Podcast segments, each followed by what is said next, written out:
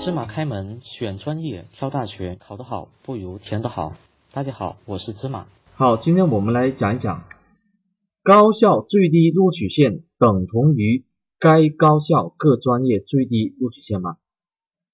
那么我们来看一下，一个学校的最低录取线，正常情况下反映的是该学校录取分数最低的专业的分数要求，而高分专业的分数要求。却要高出低分专业十几分。然而，很多考生恰恰用自己的成绩与所选学校的低分专业线对照，那么忽视了其他高分的专业线，就会盲目的选报了录取分数高的专业。那么，还有的同学，那么在这个院校的专业志愿上，那么填报的都是比较高分的专业。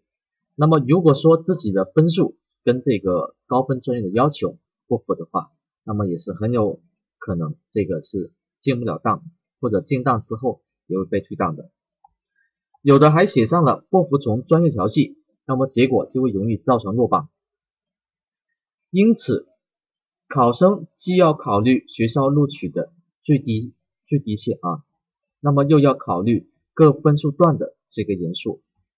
有条件的同学，那么还应该多咨询一下招生院校。往年的录取的情况，从招生院校获取专业录取分数的信息，算出自己的位置和进入某些专业的可能性，使学校和专业两个方面都得到兼顾。更多内容请关注微信公众号“芝麻高考”，感谢关注。